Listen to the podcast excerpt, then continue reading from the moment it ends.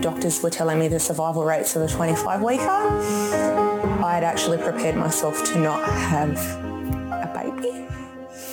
当医生告诉我一个二十五周早产儿的存活率时，我已经做好了失去这个孩子的准备。要说这是我一生中最可怕的一天，那是轻描淡写。这是新妈妈奈里娜向奇迹婴儿基金会解释她女儿露西亚早产带来的压力。每年差不多有百分之十的澳大利亚婴儿早产，影响了成千上万的新父母，其中就包括厨师马泰奥泰伯尼。他四个月大的女儿阿莱西亚在三十四周时分娩，远远早于正常妊娠期。马泰奥说。So having a preemie baby means, you know, you're probably going to spend a lot of time in hospital when the babies are born. 有一个早产儿意味着你可能会在医院待很久，这个很难，真的很难，非常困难。还有很多其他家庭在那儿，他们的孩子有各种各样的问题，所以待在那儿是非常有挑战性的。复杂的医疗问题意味着马泰奥的女儿通过剖宫产手术提前六周出生。他说。如果不做手术的话，这种情况可能会危及生命。马泰奥说。在怀孕三十周时，我们发现婴儿的生长存在问题，所以他当时非常非常小，脐带血流发生异常。如果他停止生长，我们担心他可能会死在妈妈的体内。马泰奥现年三十七岁。二零零九年从意大利移居到澳洲，他还有一个七岁的儿子。他发现去医院看望刚出生不久就被机器和电线包围的女儿非常具有挑战性。马泰奥说：“你知道，你并不真的直接与你的孩子建立联系，特别是在开始的时候，他们浑身连着电线。幸运的是，我的女儿并不需要呼吸机。”但他们中的一些孩子确实需要，他们待在保温箱里，所以你甚至不能触摸他们。正如新生儿科专家罗伯特·瓜兰博士解释的那样，许多家庭在新冠大流行病的高峰期被分开，以避免病毒的传播。瓜兰说。我们为把家庭和婴儿联系起来付出了很多努力，因此我们在手机和 iPad 等设备上使用各种社交媒体应用程序，因此父母可以真正看到他们的孩子，护士可以与家人交谈，并让他们尽可能多地参与进来。有不被允许探视的父亲。但他们每天都会把母乳送来给自己的孩子吃。事实上，我对此有点伤感，因为那实际上是一段艰难的日子。但是家人们照样都很齐心协力。根据世界卫生组织的数据，全球每年约有一千五百万婴儿过早出生，占所有新生儿的百分之十以上。许多幸存者患有永久性残疾。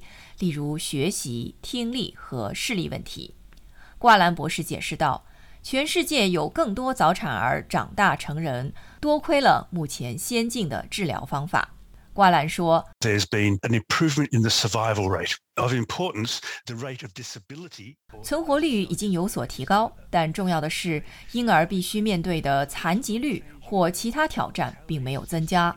换句话说。”我们不会把死亡率统计数据更改为残疾统计数据。巨大的变化发生在药物和治疗方法上，就像类固醇能改善肺部成熟度，我们有镁来减少脑瘫的机会，我们有微创手术来保持血液流向婴儿的大脑，我们可以获得经过巴氏杀菌的捐赠母乳，这也在改善结果和提高生存率。我们现在知道的一些正在改善大脑结果的事情是袋鼠式护理，以及让婴儿与母亲进行肌肤接触。然而，瓜兰博士说，抚养早产儿的情感因素可能会长期影响一个家庭。瓜兰说，特别是在极端早产儿周围，没有什么比这更令人痛苦的了。就好像你有关于完美怀孕的梦想的所有问题，突然之间，母亲们有时会觉得他们失败了，因为他们有了早产儿。我们有家庭不得不面对的痛苦。我的孩子如果无法度过这一难关，他实际上可能会死。我们存在的情况是，孩子需要在医院观察几个月的时间，然后我们也不确定孩子长大后会是什么样子。这意味着娇小的早产儿看起来不像足月婴儿，他们的皮肤很薄，他们看上去呈鲜红色，手指非常纤细。当然，还有一个非常困难的阶段，尤其对妈妈们来说，他们在第三天、第四天、第五天出院时无法带着孩子回家，他们不得不把孩子留在医院里。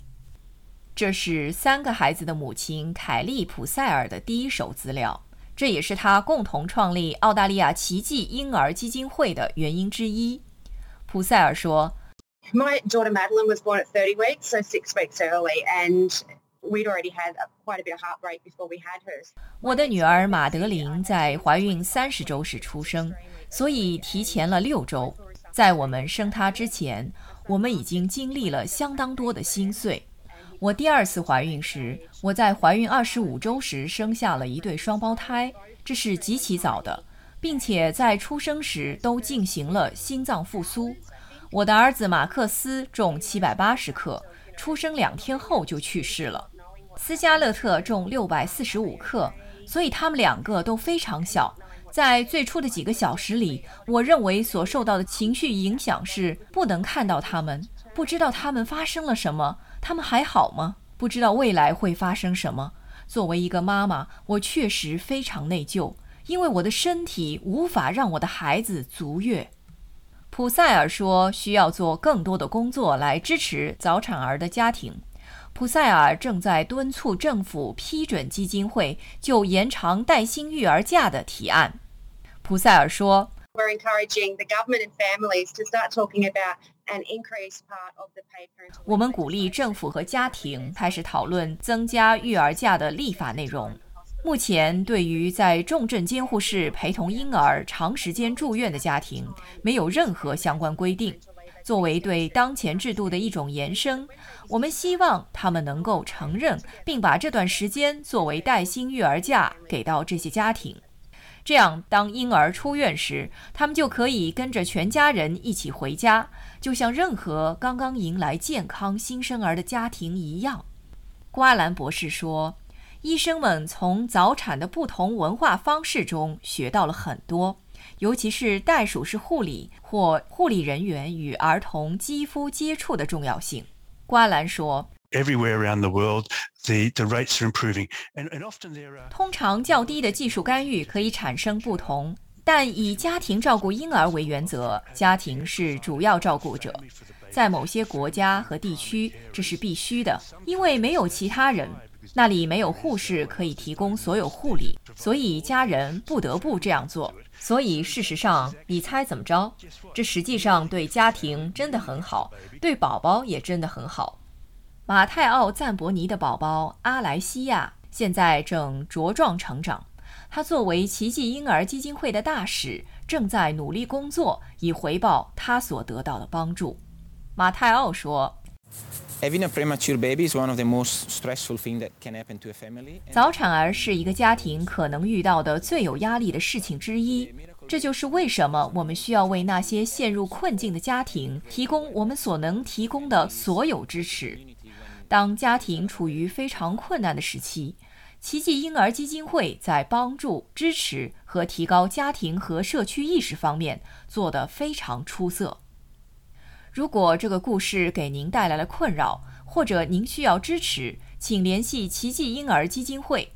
您可以通过二十四小时育儿热线一三零零六二二二四三获得支持。